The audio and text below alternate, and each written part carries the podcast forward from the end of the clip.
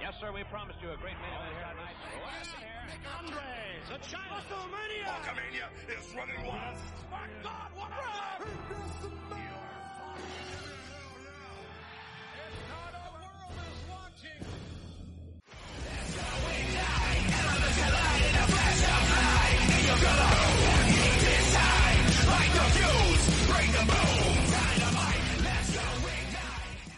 Hola a todos y todas, bienvenidos y bienvenidas una semana más a The Exalted Podcast.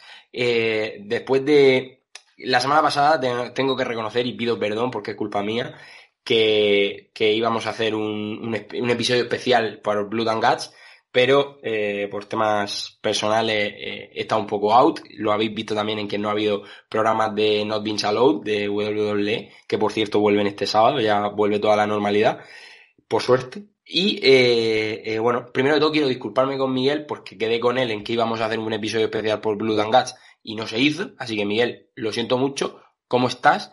Y, y espero que tengas muchas ganas de hablar del Elite, que la verdad que yo sí.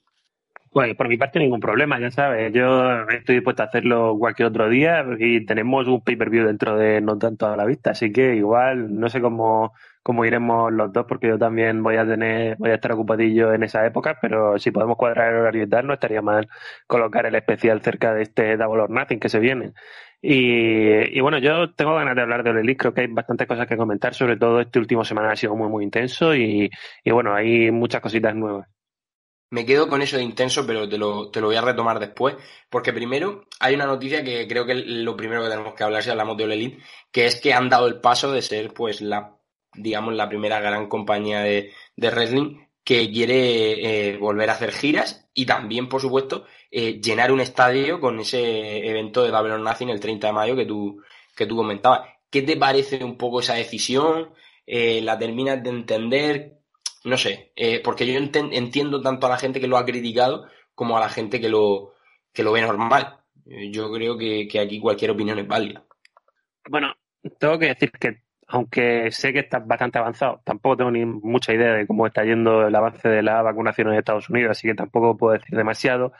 Sí que creo que es peligroso que haya una carrera por ver quién es el primero que mete público en un estadio, porque eso al final puede hacer que eh, una empresa para querer ser la primera se precipite, eh, cosa que no pasaría si no hubiera tanta competencia ahora mismo, que al final Mm. esto también, la competencia entre empresas tiene Bueno. cosas buenas, pero tiene también algunas cosillas que, que pueden ser negativas al final, en este caso para, para el público que pueda ir al estadio, pero en general, mm, la verdad es que si pasara, a mí me haría bastante ilusión, la verdad, el volver a tener el wrestling con público, personalmente como espectador, y sin saber, ya te digo muy bien cómo va la vacunación en Estados Unidos, que creo que va bastante avanzada.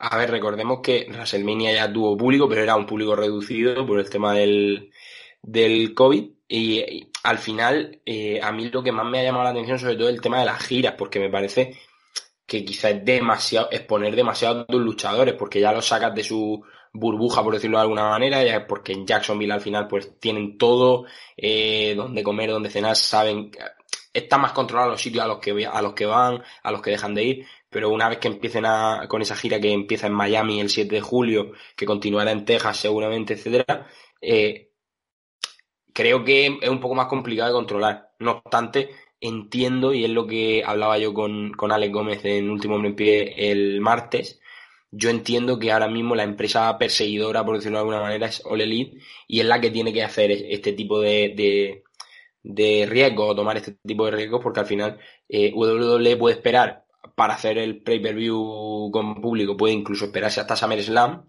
pero, pero All necesita urgentemente ir por las ciudades dando a conocer su producto, enseñándolo a la gente para que esa barrera del millón de espectadores más o menos que tiene en televisión pueda llegar a crecer, porque al final la mejor forma de que crezca es que la gente vaya a tu show semanal y se enganche a tu producto. Entonces, por ahí yo entiendo perfectamente la decisión que ha tomado el aunque a lo mejor a nivel eh, de salud, pues evidentemente no la termino de compartir, la verdad, en ese, en ese sentido.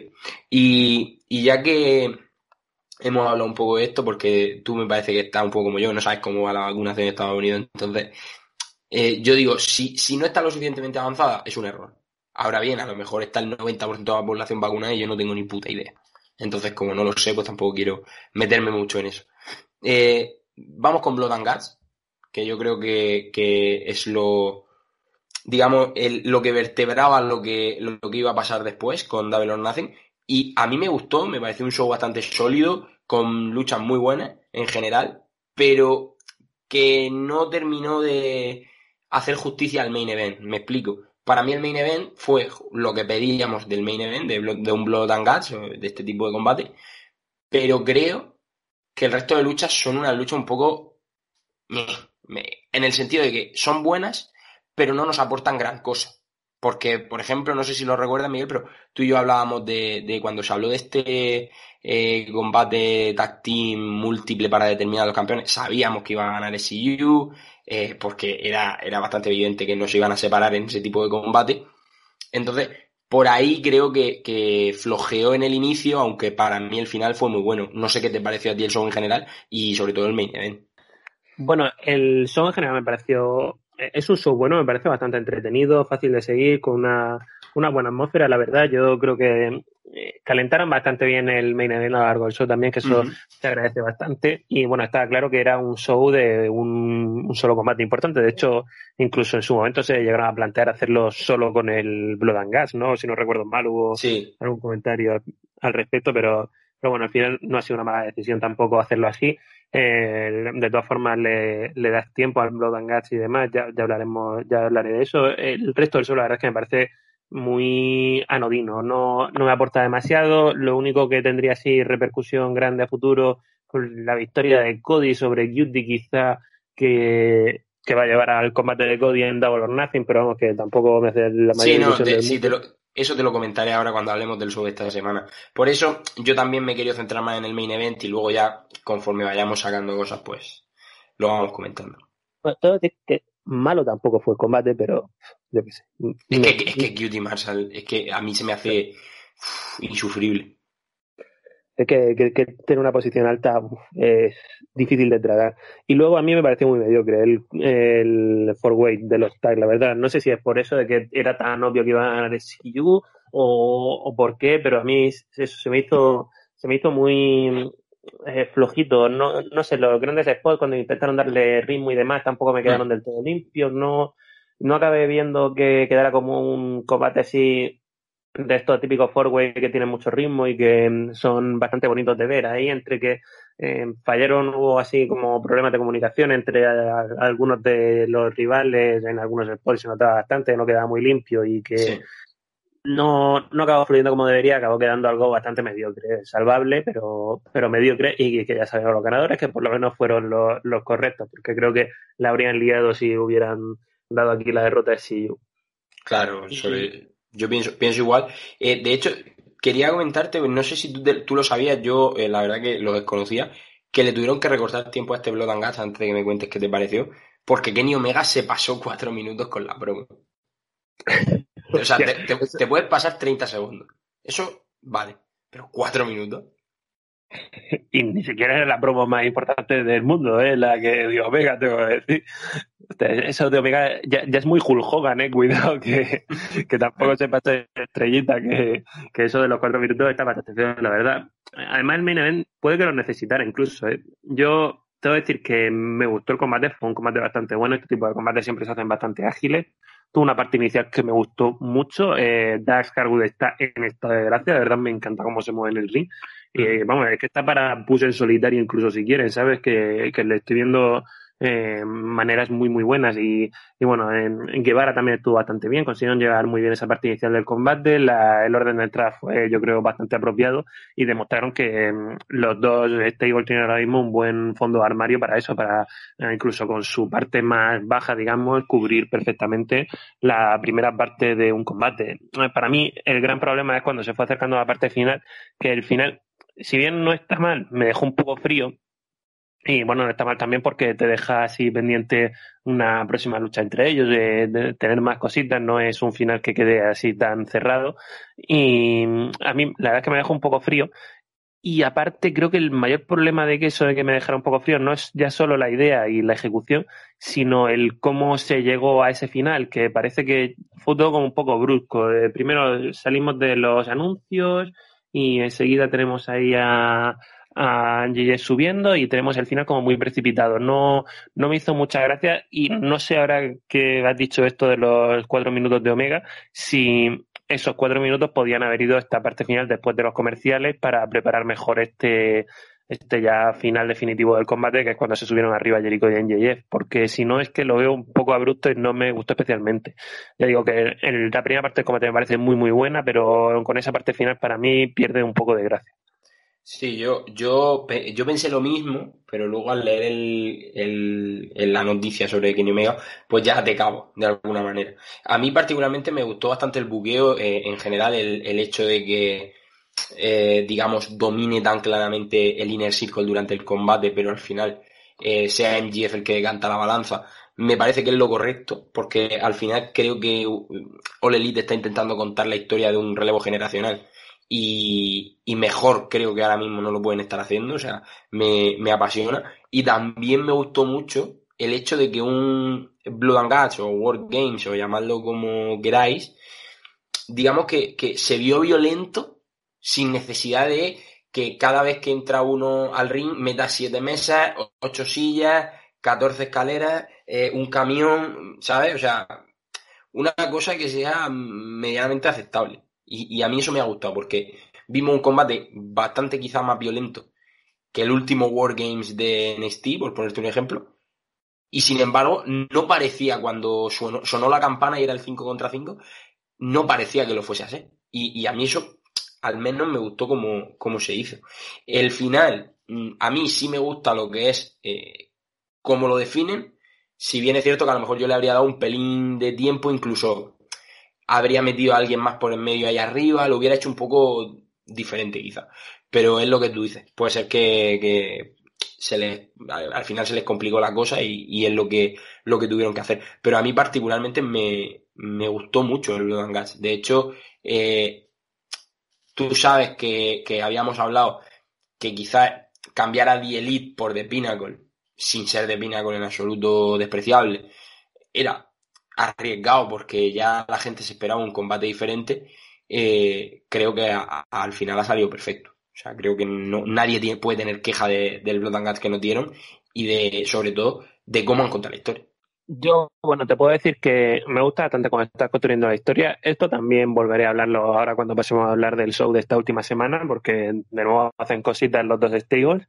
Eh, pero la verdad es que el, eh, quizá también tenía yo también bastante hype, te lo dije la semana pasada, tenía mucho hype por el Blood and Guts, aunque la rivalidad, eh, pese a que estaba un poquillo eh, estancada esos últimos semanas con las promos y demás que parecían un poco repetitivas, ya lo comentamos eh, tenía bastante hype por este combate y, quizás eso ha sido lo que me ha tirado un poco por tierra el combate, pero vamos, está bastante bien. De todas formas, a mí este tipo de combates me suelen gustar mucho. De hecho, ya que lo comentas, vamos directamente con el show de esta semana y empezamos hablando de eso, de, todo lo que ha pasado con Inner Circle y de Pinnacle, que tú hablas de promos repetitivas, esta promo con la que inicia de Pinnacle, eh, digamos, eh, esta nueva etapa en la que han ganado el Blood and Guts, me parece que es más de lo mismo de lo que llevaban haciendo tres semanas. Sí, sí es bastante más de lo mismo, pero tengo que decir que esta me ha gustado un poco más por Tulio Blanchard, que creo que hace un papel muy, muy chulo en esta Me ha gustado mucho su intervención, creo que le pone además mucha pasión y se nota. Y, creo que le ha dado un puntito más especial a la promo. Creo que ha, sido Tulio el que la ha elevado un poco. En es muy bueno en el micro, todos lo sabemos, pero aquí ha sido Tulio el que de verdad creo que le ha puesto más emoción y ha hecho que quede como algo un poco más especial que las anteriores semanas. Sí, eh, eso seguro. Y luego, eh, al principio del show tenemos a Sammy, a Jake Hager y a Santana, si no me equivoco, perdón, a Ortiz, eh, que hablan en a cámara un poco, diciendo que, que de Pinnacle los tenía que haber matado porque mientras no estén muertos van a seguir. Y a mí eso me ha gustado. O sea, ya a partir de ahí ya digo, bien, me gusta, porque van a continuar la, la, la, rivalidad, pero tienen, digamos, como un nuevo objetivo que es ahora eh, decir, no somos tan malos o no perdimos por, o sea, o perdimos por, por circunstancias ajenas, porque al final es lo que, es lo que te digo, buquearon muy bien ese Blood and Guts y de hecho Inner Circle fue muy dominante a lo largo de todo el combate, ¿no? Sí, lo dejaron más o menos claro. Eh, todos los miembros de Inner Circle quedaron más o menos bien. Y bueno, eso se nota ahora para, para justificar esta revancha, que es lo que intentan hacer durante, durante buena parte del show. Eh, estuvo bien esa promo, además, quitando a Jericho y demás, por, viendo de nuevo que Inner Circle es, más que Jericho, eso lo teníamos más o menos claro, pero eh, confirmándolo, sobre todo ahora se han ido en JF y Warlow, que, que parecía que podía quedar un poco más seco el stable. Eh, está bien que, que, se vea eso, que tiene, tiene un respaldo detrás Jericho, no es solo él. Hmm. Y de hecho, bueno, ya lo hablaremos, pero no sé si quizá Jericho es el que se pueda acabar quedando fuera de la ecuación. Sí, yo, yo también lo he pensado. Yo también lo he pensado. Ahora, ahora lo comentamos. Porque justo después de esa promo que hablábamos de The Pinnacle, aparecen. Y por cierto, fatal, fatal, fatal gestionar las cámaras en este caso. Porque se suponía que lo de Jericho es una sorpresa y se le ve desde el minuto cero. O sea, cosa que no entiendo en absoluto. Pero bueno, si te das cuenta, va, escondido detrás. Pero todo el rato se está viendo entre el, entre el espejo frontal del coche y, y Guevara. Pero bueno.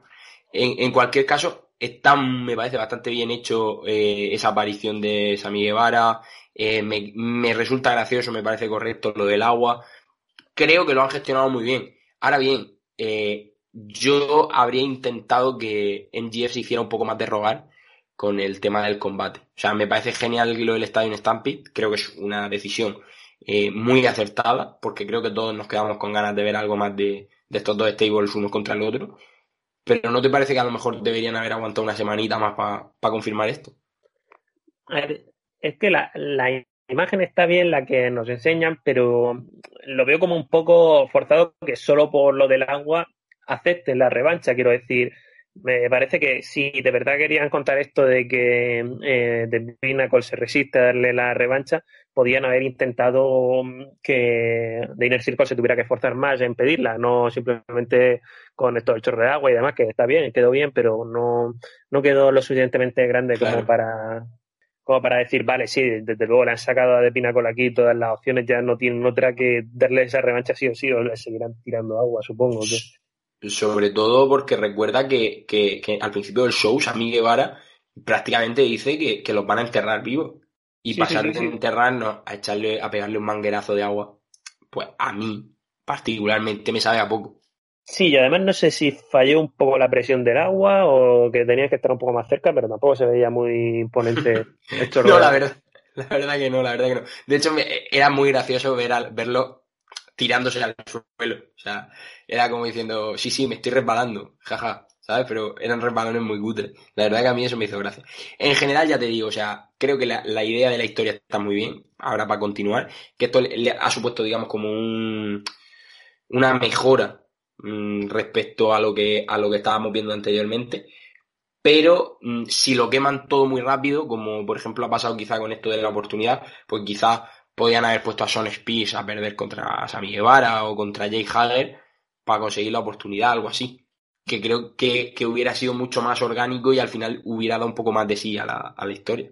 Sí, podría haber quedado bien. Además, subirles al ring nunca está mal. Eh, que hubiera tenido una derrota a un miembro de Pinnacle tampoco, tampoco habría estado de mal. Que, bueno, eh, aún, aún no han perdido. Imagino que dentro de poco empezarán a tener algunos cruces más así eh, individuales y, bueno, también ese combate es un poco lo que comentábamos hace, hace un par de semanas cuando hablábamos de la posibilidad de haber puesto en quien empezaba en el en el Blood and Gas entrando en, mm. en, juego en un combate entre algún miembro del stable, pero parece que se están resistiendo un poco en dejarnos ver a The Pinnacle mucho en el ring, más de lo realmente necesario. Eh, imagino que teniendo en cuenta que van a tenerlo mucho tiempo ahí arriba y nos vamos a hartar de verlos, pero bueno, es una decisión que, que no está mal. Eh, eso sí, también un combate nos habría quitado un poco la monotonía de volver a las promos estas un poco repetitivas que estábamos viendo antes. Por cierto, ¿qué te pareció el detalle? Es que la verdad que me he fijado mucho en detalle últimamente. El detalle de Warlow, tío. Mientras está hablando en MGF, está pasando literalmente de él para hablar con las muchachas que había traído Tully Blancha. Otro tema que, yo qué sé, a esta altura es que no sé, a ver, por un lado, como intentan ser como los nuevos Four Horsemen y son Hills, que sean Hills, pues más o menos te lo puedo pasar, pero queda bastante rancio, eh, aunque sean Hills. eh, no te lo puedo negar. Y lo de Warlock, yo no sé si es que intentan darle un, un girito también a su personalidad, que yo que sé, puede no quedar mal, pero, pero es un poco raro, la verdad. Em, el tema de las muchachas creo que luego, luego lo peor es que no comentaran nada, ¿sabes? Quiero decir, porque si, si las metes porque son Hill, que el Face se meta con ellos por hacer eso. Eh, parece un poco lo lógico. Sí, sí, eso hubiera estado bien, eso hubiera estado bien.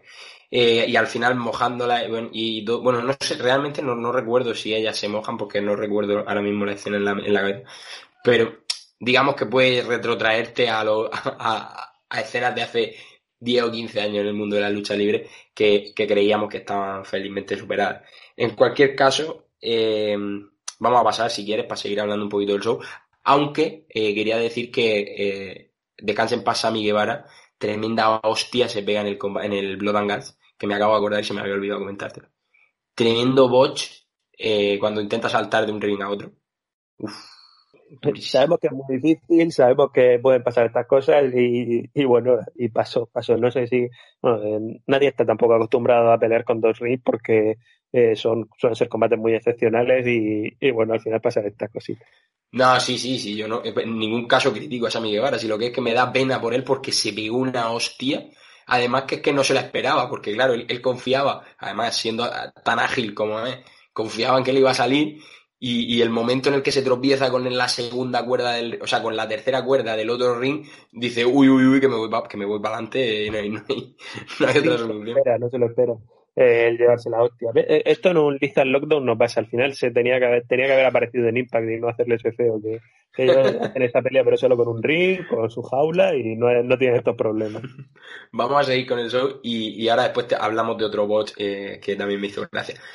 Por ejemplo, este no, no, creo que fuera un combate demasiado espectacular, pero creo que hay que mencionarlo. Eh, John Mosley retuvo el, campeonato de, IWGP eh, de Estados Unidos contra, contra Nagata, que llevaban un par de semanas hablando de, este combate. De hecho, en Blood and Guts hay una promo de Nagata como anunciando que está llegando a Estados Unidos.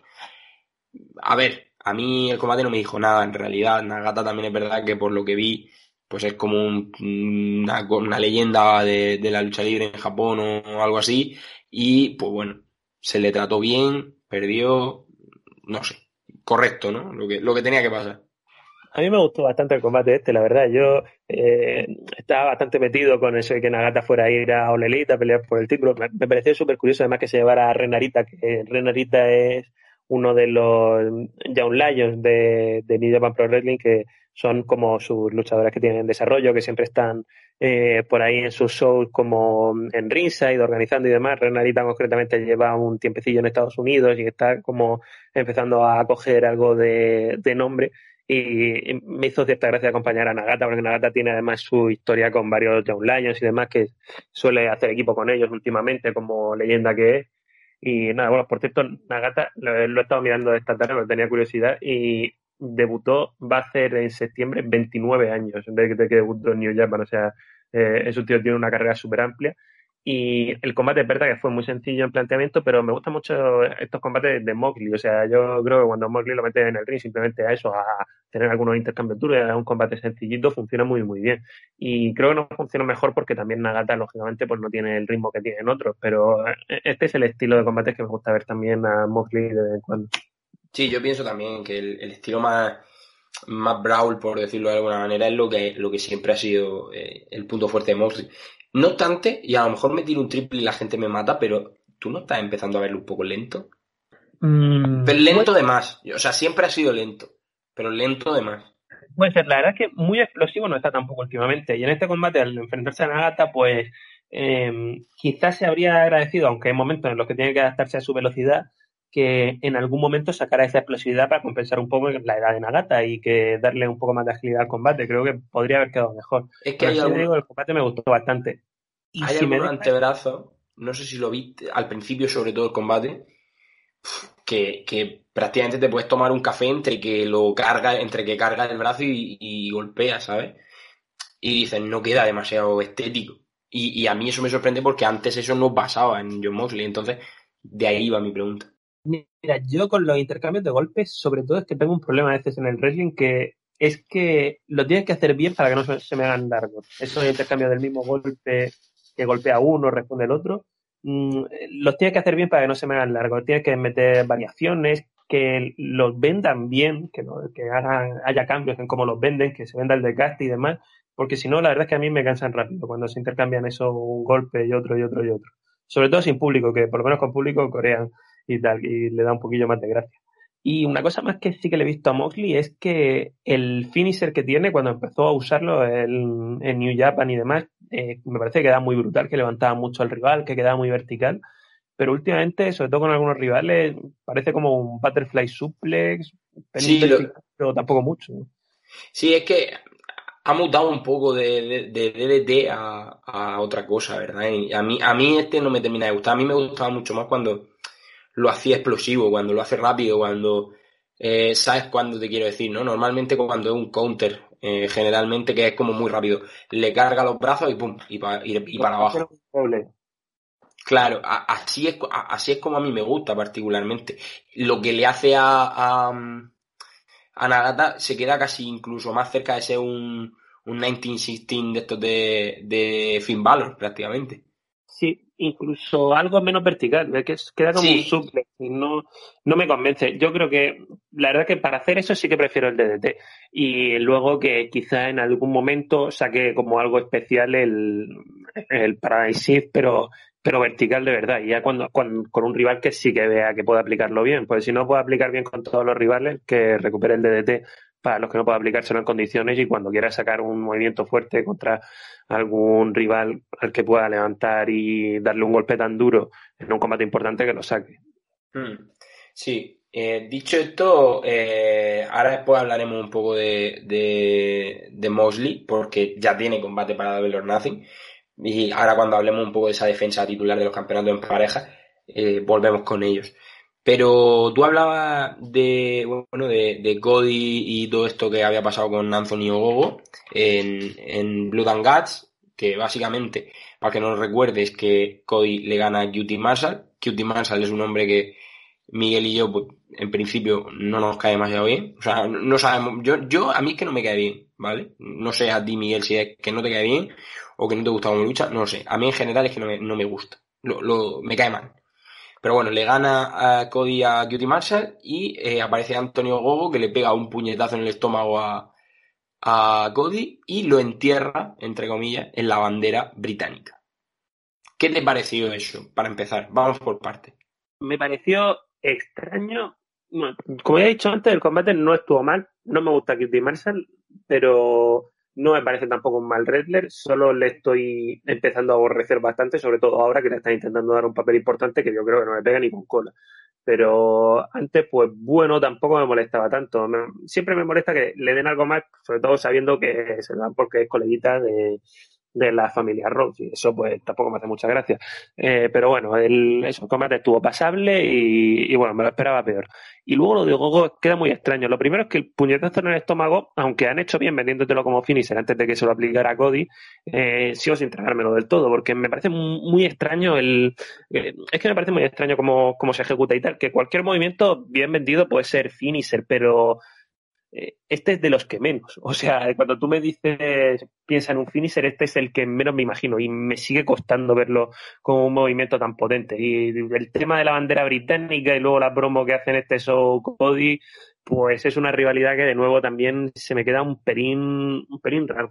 Es eso, justo te lo iba a comentar, digo, hablar de patriotismo americano otra vez, después de las 337 millones de storylines que se han hecho en el mundo de la lucha libre con esto, yo creo que, sobra. O sea, y más la promo, porque bueno, es que la promo, la promo de Cody no puede ser más grande y lo puente respecto a Estados Unidos, madre mía, no sé qué, eh, a Hugo le paga el, la hacienda estadounidense, bueno, unas movidas, unas movidas que, que para mí sobran totalmente, pero que al final realmente creo que ya ni siquiera van por, por Gogo, o sea, Gogo es, digamos, como la herramienta para que eh, Cody diga que va a usar el, nombre de American Dream. Parece un poco que sí, y no sé hasta qué punto tiene sentido, quizá como, como contrapunto a que Cutie se haya vuelto el malo, van a volver a lo que queda de, de Factory más buenos todavía. Bueno, de Factory es la de Cutie, bueno. De... Sí, sí, sí, sí, sí, sí.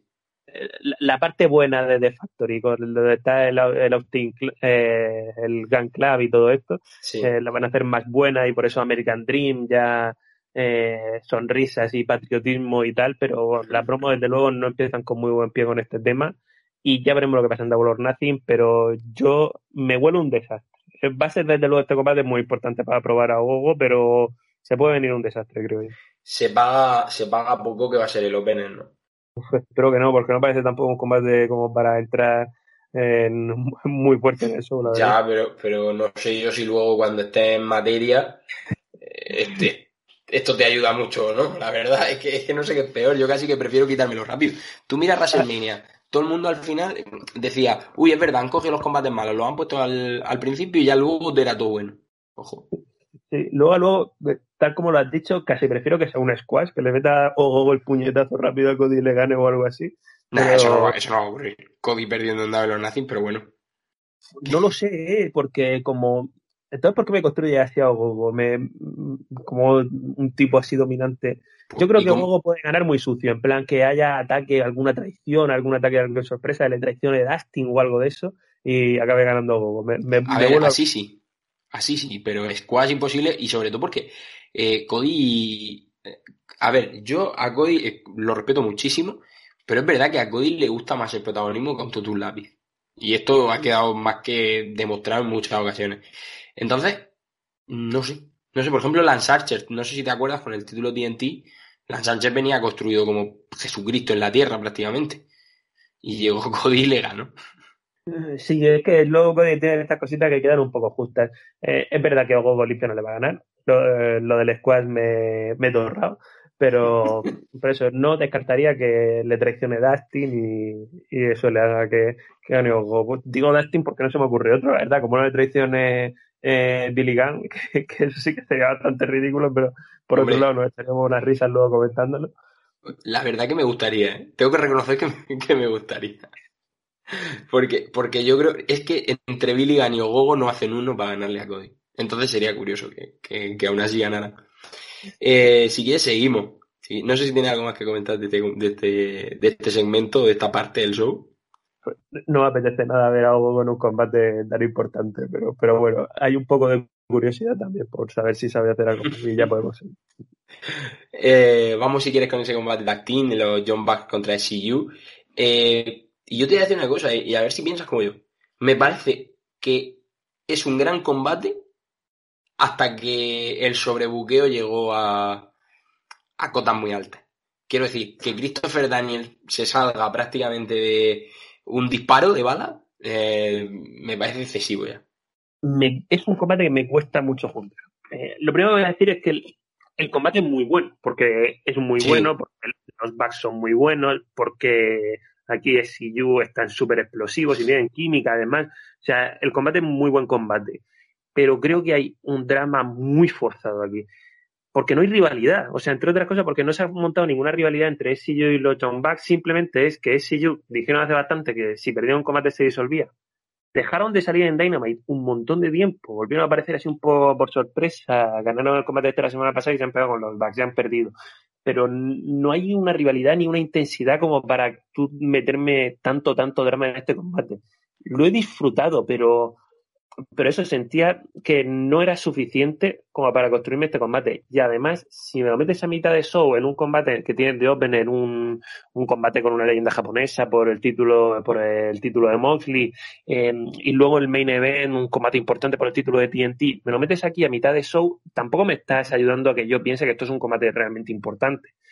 Y al final creo que la separación de SCU, primero por lo de Scorpio Sky, que no se menciona en absoluto, y ahora por lo que pasa en este combate, ha quedado como en nada. Insisto, el combate es muy bueno. Los Bucks me parecen buenísimos. Y aquí además eso, SCU, como es su último combate además, se lucen totalmente, sacan todos sus moves, se sacan su, eh, su garra en algunos los últimos momentos, tienen unos falsos finales chulos realmente, aunque eh, por algún momento los Young Bucks se convierten en The Beautiful People con la laca y demás, pero bueno, es tema aparte. Eh, creo que eso es un combate muy bueno, pero que siento que me han estafado de alguna forma metiéndome tanto drama, porque no, no me habían generado que podía haber tanto drama en un combate así. No sé si me explico. Sí, sí, este, eh, sí, lo entiendo totalmente, pero a mí sí me gusta porque al final sabíamos lo que iba a pasar, sabíamos dónde abocaba todo esto de, de CU y, parece que está bien que sea contra, porque de hecho me gusta también el, el vídeo que ponen justo antes del combate en el que hablan de, pues, de que los John Bucks y SCU eran amigos de toda la vida, tal, no sé qué, la excepción de lo de Scorpio Sky, etcétera. Entonces, a mí particularmente me ha servido para, digamos, meterme en el combate. Y el combate es una locura, me parece un muy buen combate pero ya te digo, cuando se sale de. no me acuerdo de qué es, de lo primero que se sale. Bueno, se sale de la super kick esta que, que por cierto, muy bien Mark Jackson eh, haciendo lo de, lo de I'm sorry, I love you. Es brutal. No sé qué te parece a ti ese guiñito, pero a mí, a mí me encantó. Molo bastante, molo bastante. Y, realmente creo que, aunque yo me siento un poco estafado, creo que me lo han vendido muy bien, porque yo estaba como diciendo, es que Tomate no tendría que tener nada, pero mientras lo estaba viendo estaba como diciendo, es que se está volando mucho por otro lado, y ese falso final mola mucho, y luego hay otro que también mola mucho. Es que no me acuerdo cuál es el otro, y ya luego está el, doble, el BT Trigger, que ya acaban con él. Pero hay otro entre medias que parecía que iba a acabar y que no acaba. Mm, y te juro que yo después de ese falso final he dicho, la única opción que hay para que yo termine eh, disfrutando este combate es que gane SIU. O sea, para que yo termine diciendo qué, cierre de círculo más chulo. Pero ya cuando, cuando ha terminado y ha ganado, digo, ha sobrado mínimo un falso final. Que me y ya me había parecido excesivo. Ya, ya era como muy querer hacerlo épico por hacerlo épico. Si ya te había salido épico, no, no fuerce. Creo que ese penúltimo final que dices tú es el del bote de laca. El, el bote de laca, correcto. No habría pasado nada si no se mete el bote de laca, porque aparte ya tienes, quiero decir, quieres que si yo pierda sucio este combate, que los Bucks ganen, ganen sucio, mejor dicho, porque que si yo pierda sucio no te sirve de nada porque se van a disolver. Pero bueno, quieres que los Bucks ganen sucio porque acaban de dar su Hill y demás. Pero tienes un montón de gente en Reset que puede intervenir y que de hecho intervienen a lo largo del combate distrayendo a, a SCU, así que tampoco me hace falta meter lo del bote de laca. Creo que me sacas el factor bote de laca y eso, me quitas ese penúltimo falso final y me gusta todavía más. Yo pienso totalmente como tú. De hecho, eh, lo tenía yo aquí apuntado que al final mm, tú y yo hablábamos, no sé si te acuerdas, hace un par de semanas, de, oye, SCU como dos veces campeones en pareja, tal, estaría bastante guay, sobre todo, pues yo que sé, por darle un poco de movimiento al título, tal. Pero es que si te paras a pensarlo fríamente, la decisión correcta es esta, o sea, porque eh, para los John Bucks esto es un Bush Hill, o sea, es como decir, ahora soy más gil todavía porque he cogido a mis amigos de toda la vida y los, y los he forzado a separarse ganándole. Y me la suda. Entonces, por ese lado creo que está muy bien contado también. Y después de eso, y, ya te pregunto por, por, ese combate de Double or Nothing, hay una nueva promo de los John Bucks con Kenny Omega, con Don Callis, etcétera, donde deciden que quieren hacer lo que ellos quieren y lo que ellos quieren es enfrentarse en Double or Nothing a John Moxley y Eddie Kingston. Lo cual, ahí sí que sí, no se escapan de perder el título. Estoy convencido. Yo creo que también, yo creo que también que Mosley y Kingston van a ganar los títulos por pareja y me parece genial, la verdad. Yo ya, ya te dije el otro día que cuando estábamos hablando, bueno, a ti también te parecía lo mismo que los dos juntos hacen muy buen trabajo, tienen muy buena química como, como pareja, aunque hasta ahora en el ring, el combate tag que han tenido, porque tuvieron contra Nakazawa y Omega, me parece un truño, la verdad, pero bueno, era, era lo que era y, en promos y demás sí que se les ve muy bien combinando juntos. Vamos, que mm, me parecería bastante bien que le quitaran los títulos ellos a los Bucks, además va muy acorde con la historia y, eso, creo, creo que me gustaría. Eh, luego, el tema es que la historia de los Bucks les viene bien, lo que tú dices, para reafirmarse como Hills, pero eh, el resultado es que me acaba dando demasiada cosa por SCU. No, no ya que se disuelvan, porque además siento que no van a hacer nada ahora que están disueltos, sino porque por cómo lo han hecho, por tenerlos tanto tiempo fuera de televisión en este último run. Sí, quizá tenían que haber vuelto un mes antes y haberse visto dominantes durante un mes. Y además eso creo que hubiera repercutido en el combate también, en el que nos habríamos creído durante más tiempo que era posible que ganara ese Probablemente, la verdad, probablemente porque yo al final eh, aunque por un lado estaba pensando, ah, ojalá ganen y demás, en el fondo había algo dentro de mí que me decía, no van a ganar ni de coño. Claro, pero es que era normal, es que tienes que pensar que llevaban mucho tiempo fuera, que además eh, Scorpio Sky se había separado, que ahora también te preguntaré por lo de Scorpio Sky.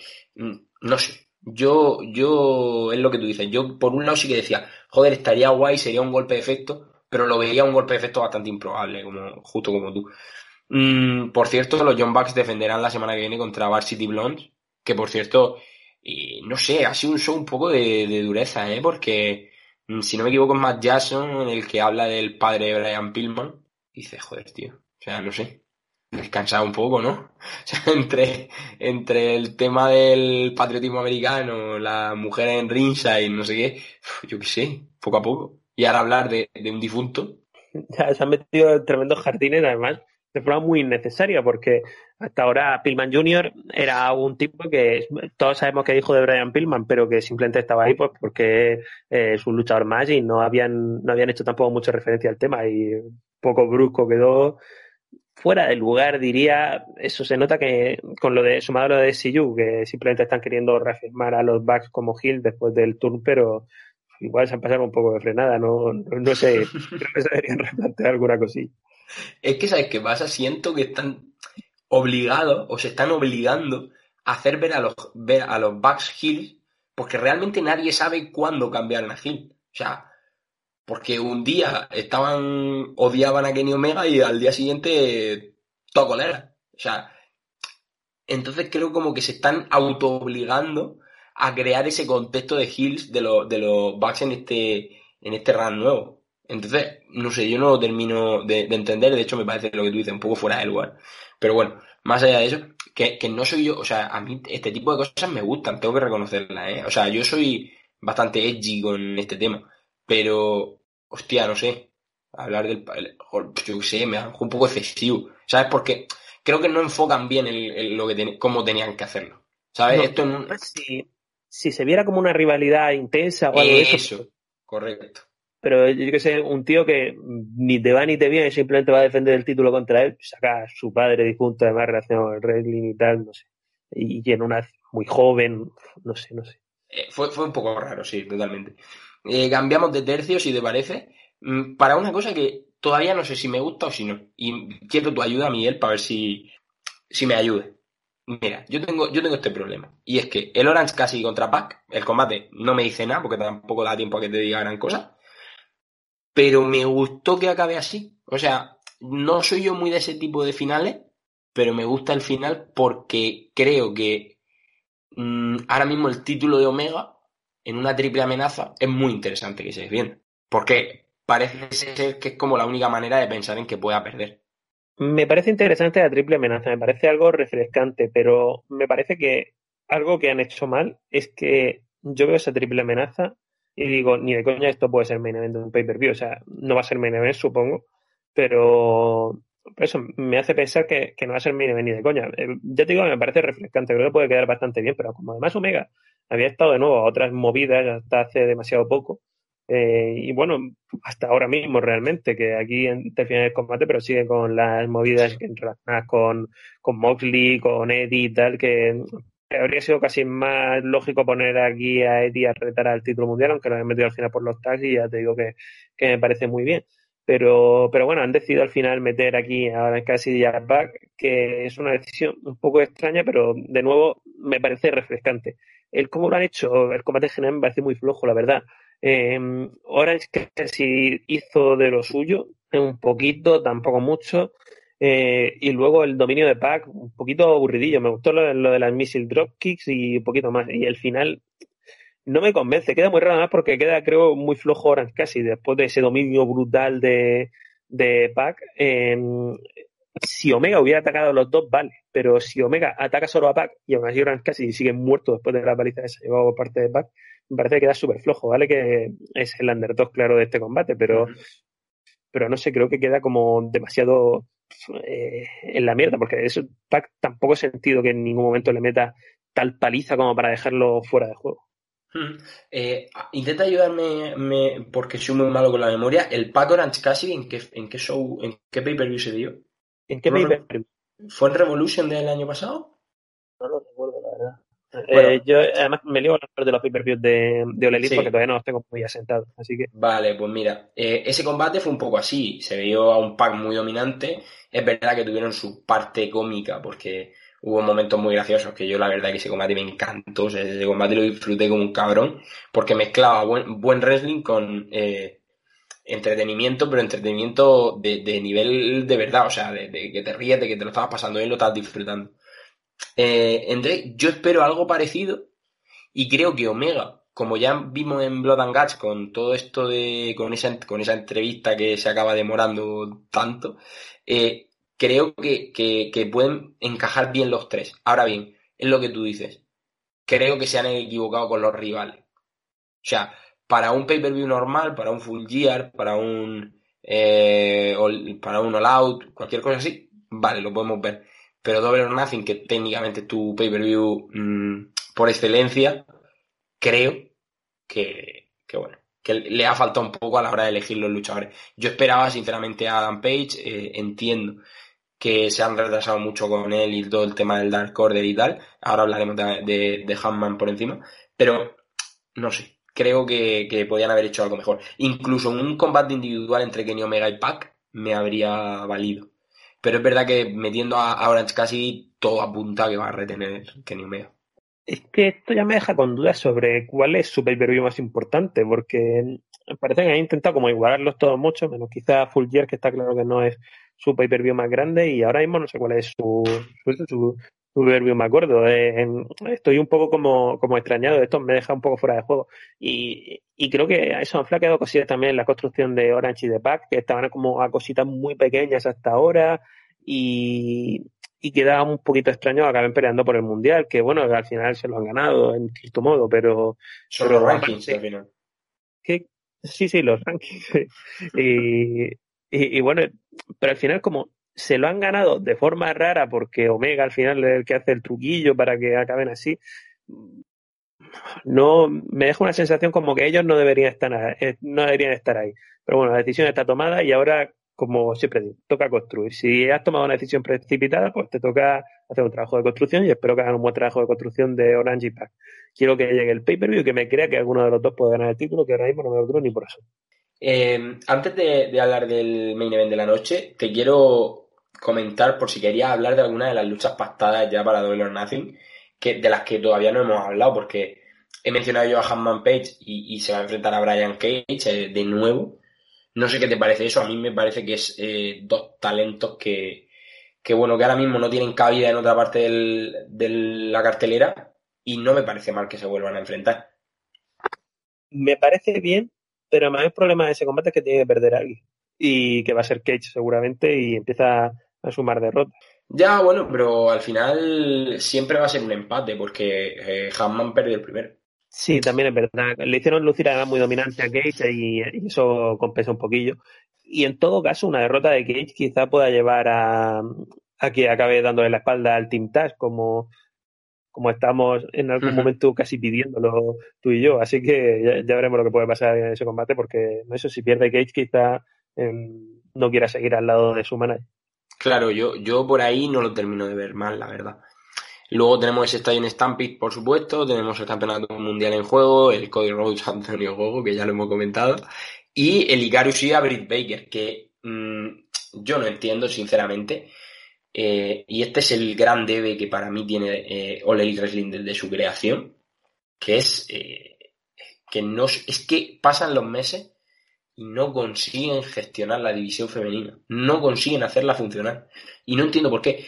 Quiero decir, Icarus y a Britt Baker me parece el combate que se tiene que dar. De hecho, eh, creo que tú y yo estamos de acuerdo, aunque a ti no te guste Britt Baker, que va a ganar Britt Baker, porque es necesario, ya que ese título tenga movimiento. El problema es que en un show de dos horas, como esta, esta semana pasada, tan intenso, es la única lucha que tenemos femenina, es Thunder Rosa contra eh, Jover, eh, por, es que no me acuerdo su nombre ahora mismo, esta muchacha, que es una Jover de, de Dark. Y Alur, es... no sé qué, que, que, me acuerdo que se llamaba Alur por el stable de Ring of Honor que vi todo. Bueno, pues, pues, esa muchacha pierde rápidamente contra Thunder Rosa y luego hay una mini promo de, de Britt Baker y una mini promo de Jade Cargill. Me parece, me parece lamentable, o sea, me parece que Mm, All Elite, sobre todo además eso es una cosa que me, me, molesta mucho porque ellos llegaron con ciertas promesas referentes a que iban a cambiar muchas cosas y una de ellas era la lucha libre femenina. Y creo que todo lo contrario. O sea, creo que realmente están siendo una losa para eso. Porque no las dejan. O sea, eh, ahora me vendrá alguien a decirme el Thunder Rosa Britt Baker. Ah, bueno, un combate en dos años. Un combate. Eh, un main event en dos años me parece, vamos, súper razonable que se me entienda, que, ojalá pudiera yo decir que Ole lo está haciendo increíble, pero es que no me voy a cansar de decirlo, de que se, se las está menospreciando, y si no se las está menospreciando, es que el que ficha ahí eh, no tiene ni puta idea, porque yo creo que talento hay. Entonces, lo único que tiene que hacer es sacar ese talento, pero si no le dan minutos, es imposible si tiene un buen roster, o sea, lo peor es eso, que tiene un buen roster femenino, pero que, por ejemplo, ¿dónde está Icarusida estas dos semanas? Yo no sé si, no sé si de verdad, esto lo digo en serio, no sé si Karusida se vuelve a Japón bastante tiempo y por eso no sale en Dynamite o directamente es que pasan de darle tiempo en televisión, porque de verdad que no entiendo por qué Icarusida se tiene tantísimo tiempo sin salir en pantalla, es tu campeona femenina y, y, no sale. Y en estos dos shows hemos tenido solo combates femeninos, el, un squad de Brit en uno, un squad de Thunder Rosa ahora en otro. Y, eso no parece, después de la gran defensa que tuvo la propia Icarusida contra Tai Conti, parece que podían haber notado algo más esta semana si nos han dado muy poquito de la división femenina. O sea, parece de alguna forma que Olerit piensa que ya no dieron esa defensa en un buen combate, ahora pueden relajarse con la división femenina estas semanas, pero yo creo que es un trabajo que tienen que empezar a hacer semanalmente, o por lo menos cada dos semanas darme algo importante de la división femenina, por lo menos que aparezca tu campeona, no sé, en general Icarusida me habría gustado mucho salir a más aquí, porque aunque en su micro seguramente no sea tan bueno ni demás, eh, creo que tiene mucha presencia y creo que cuando está ella de alguna forma, eh, lo que pasa alrededor de su título, Mm, tiene más fuerza. Hmm. ¿Y no te parece, a lo mejor es mi, mi impresión, ¿eh? al final, eh, no sé, tú ves a, NXT cómo están tratando la división femenina y dices, es verdad que quizá, quizá a nivel de talento, es verdad que NXT para mí personalmente tiene la mejor división femenina de Occidente, pero eso no quita que, hayan construido, que la propia NXT ha construido a muchas luchadoras que no eran nadie y, o que la gente ni siquiera las conocía. Ejemplo, me explico. El seguidor medio de NXT no ha visto GCW en su vida. O sea, no sabe quién coño es Shotzi Blackheart. Y han conseguido posicionarla en el lugar en el que estaba. Y, así harán seguramente con Priscilla Kelly y con todas estas conforme las vayan introduciendo. El problema es que All Elite tiene un problema muy grave de introducir a los personajes femeninos. De hecho, el único personaje femenino que han introducido, digamos, medianamente bien últimamente es Jade Cargill, pero es porque ha estado relacionada con Shaquille O'Neal y con todo ese tema. Entonces, mm, no sé, a mí me genera me genera duda y me genera incluso un poco de rechazo en ese sentido la gestión de All Elite. Pero, pero bueno, al final esto es, cuestión de gusto, evidentemente.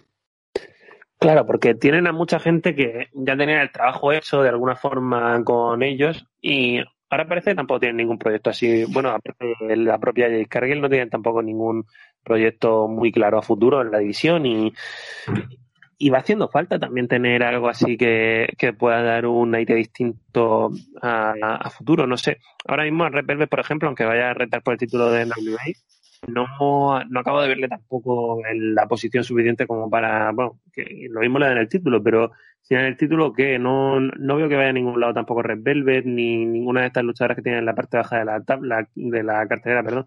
Quizá Tai Conti después de lo que pasó hace poco, pero Mm, sigo sin ver que vaya a tener un avance muy grande así a corto plazo. Eh, y, y ella no necesita, Tai Conti no lo necesita, pero la división sí. La división parece que necesita a alguien, que te pide que alguien dé ese paso más. Eh, por ejemplo. ¿Quién? Chris por ejemplo habrá que ver lo que hacen con ella, porque ya estábamos hablando antes de que mm, hasta ahora en Ole tampoco ha hecho nada demasiado grande, pero también es verdad que no le deja a Ole tampoco nada demasiado grande a las mujeres, así que habrá que ver lo que le dejan hacer, cómo responde ella y si acaba llegando a la posición en la que se esperaba que llegara en un principio, porque había mucho hype cuando empezó a, a cobrar importancia en la empresa. Y respecto a NXT, de que lógicamente no he hablado mucho de ella, yo es que creo que hay algunas cosas que tiene algunas decisiones que no me parecen de todo acertadas. Por ejemplo, a mí Raquel González no me acaba de convencer como campeona máxima, pero sí es verdad que a, mí, a mí me convence totalmente. Te lo digo para que ahora ya, ya puedes seguir hablando, pero para que conozcan mi opinión. O sea, yo soy Raquel González fan 100%. Yo es que como tienes a otra Powerhouse, que es Mercedes Martínez, que me encanta, me da un poco de cosilla le ha dado título a Raquel González, aparte de que parece que lo obvio cuando tienes una pareja en la que uno es el pequeñito y otro es el grande, el grande haga como de enforcer y el pequeñito sea tu campeón. O sea, parece que Dakota Kai habría tenido más sentido hubiera tenido el título, además lleva más tiempo en NXT y, y, es más hábil en el ring seguramente. Ah. Habría que verlo, porque a Raquel todavía tiene desarrollo por delante, pero, pero me parece en principio más hábil. Así que eso, tenía ciertas dudas y sobre todo lo que me parece infeminable es lo de Sochi, o sea, eh, venía de la nada prácticamente y la han convertido en una estrella en muy poquito tiempo. Han hecho un trabajo, me parece brutal con ella. Además, ha sido muy buena idea juntarla con Ember Moon y, y creo que todo eso ha quedado genial hasta ahora. Así que creo que con Sochi han hecho un trabajo impecable y ojalá pueda decir esto de una figura de la edición femenina de Ole Elite de aquí en futuro. Eh, yo, sinceramente, soy muy, muy pesimista, ¿eh? Y te lo juro que he intentado ser optimista, pero es que eh, siempre que parece que va a mejorar, lo que tú hablabas, eh, lo de Tai Conti, y después hablábamos del Brie Baker contra Thunder Rosa. Sí, te dan pequeños destellos, pero luego a la hora de la verdad todo sigue igual. Entonces, yo no me hago ya más ilusiones con ese tema. Ojalá algún día me digan, mira, que no, que no confiaba, ¿sabes? Pero ahora mismo lo veo muy difícil. Y, para cerrar ya un poco la charla de, hoy, eh, evidentemente es el main event en el que no sé si sorprendente o no para ti, pero Miro es el nuevo campeón TNT. Sorprendentemente, yo creo. Eh, es verdad que Miro ha tenido ahora mismo una storyline de con todo el tema de Gipsavian y demás, de un cambio de actitud y demás, pero creo que habría estado bien que demostrar ese cambio de actitud en alguna, de alguna forma distinta que en este combate, en el que gana el título directamente, que parece que hasta ahora había mostrado muy poco en el ring ese cambio de actitud, hasta este combate. Gana el título, en un combate bastante bueno, eh, de verdad, Darby Allin es impresionante, me está flipando últimamente, y, y gana el, combate, en, gana el título, y yo me quedo frío, la verdad me quedo frío y creo que hay, igual que te he dicho con lo de Pac y Orange Cassidy, toca construir, toca, ha dado quizá el título de forma un poco prematura a Miro, no pasa nada, construyelo ahora como un campeón sólido desde donde parte, que es desde el Midcard. Eh, he oído a gente decir que este combate, este resultado, baja un poco de prestigio el título de TNT. Es posible, es posible que eso pase, pero no me parece tampoco del todo malo, porque aunque un título de Midcard eh, pueda estar bastante tiempo en el Upper, creo que nunca está mal que se pase a mirar cómo tiene el Midcard la empresa. Porque además nosotros no hemos bastante precisamente que Ole Lindo tiene prácticamente Midcard, que son un puñado de Upper, todos como situados demasiado arriba y demasiado igualados. Está como mal jerarquizado en ese sentido. Y que el título de Midcard se pase al Midcard lo veo una buena noticia para, para ellos. Y por último, sobre todo este combate, como lo han llevado y demás, creo que es horrible ahora mismo el descontrol que tienen eh, con quién está o deja de estar en rivalidad Darby Allin. Porque que me metan en el post-match a Ethan Page y Scorpio que hay atacando a Sting, a Dark Order apareciendo por ahí, luego a Lance Archer. O sea, necesito un poco de orden ahí. Vale, Lance Archer se pega con Miro. Los dos alejadlos del, de la estela de Sting y de Darby Allin, por favor, porque hay un caos tremendo que no sé a dónde va. Sí, no, eh, realmente yo de aquí, en verdad, creo que se pueden sacar muchísimas conclusiones. Bueno, más que conclusiones, se pueden sacar cosas. No sé si son conclusiones, pero yo creo que es un acierto que Miro salga campeón de aquí, porque creo que Darby Allin tiene que subir el, un peldaño.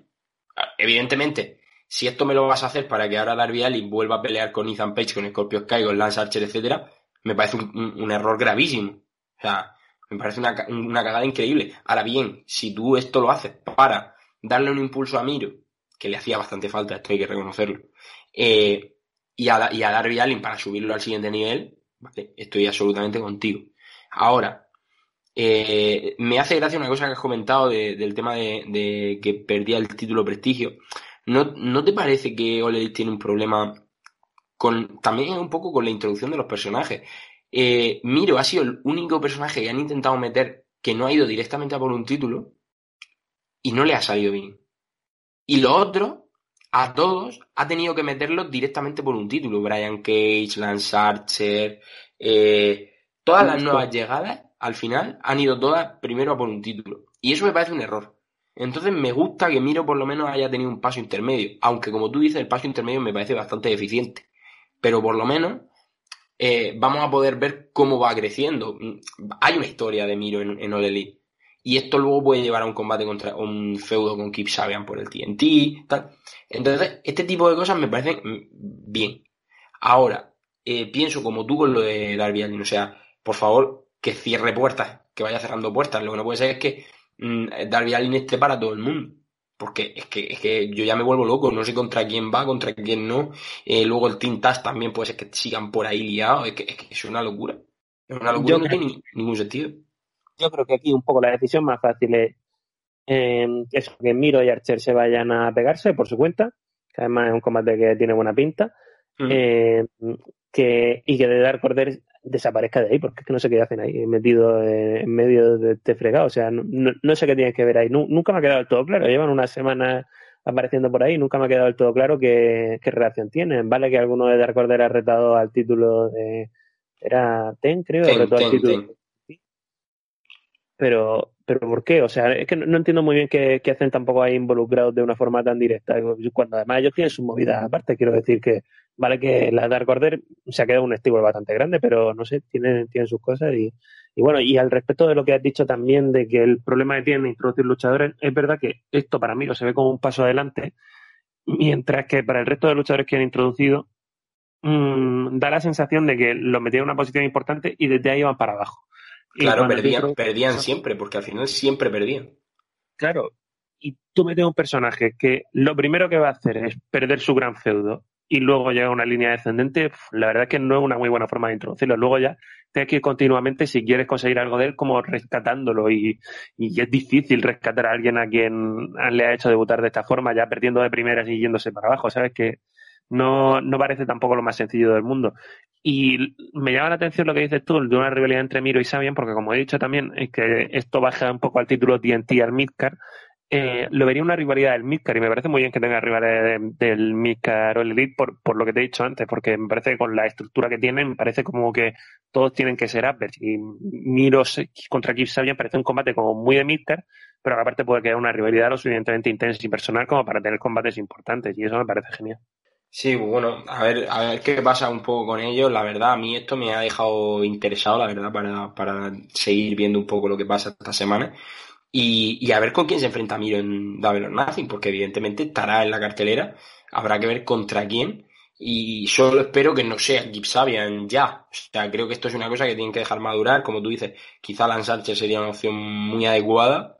Aunque también es verdad que otra nueva derrota para Lance Archer, no sé hasta qué punto es bueno para él. Sí, también es un poco extraño esto, porque Miro tampoco es que eso tenga tan- tanta, tanta credibilidad como para ganarte a Lance Archer y, que quede bien, que ayudaría a Miro, claro, pero a Archer lo, lo perjudicaría un poco y teniendo en cuenta la edad que tiene Archer, igual si quieres hacer algo importante con él, tienes que meter un poco el turbo. Tenía también la movidita esta con Sting, pero es que prefiero que sea lejos ahora mismo, porque es que Darby Allin y Sting ya tiene demasiadas movidas pendientes. Pues sí, habrá, habrá que ir viéndolo. Y, y nada, tío, te emplazo a que nos veamos dentro de un par de semanitas y sigamos hablando sobre todo esto. Eh, muchísimas gracias, como siempre, Miguel. Si vas a, si tienes algo programado para pronto y quieres promocionarlo para que la gente esté pendiente, eh, bueno, importante que te sigan en arroba Miguel cuatro nombres, cuatro con número, que se me ha olvidado.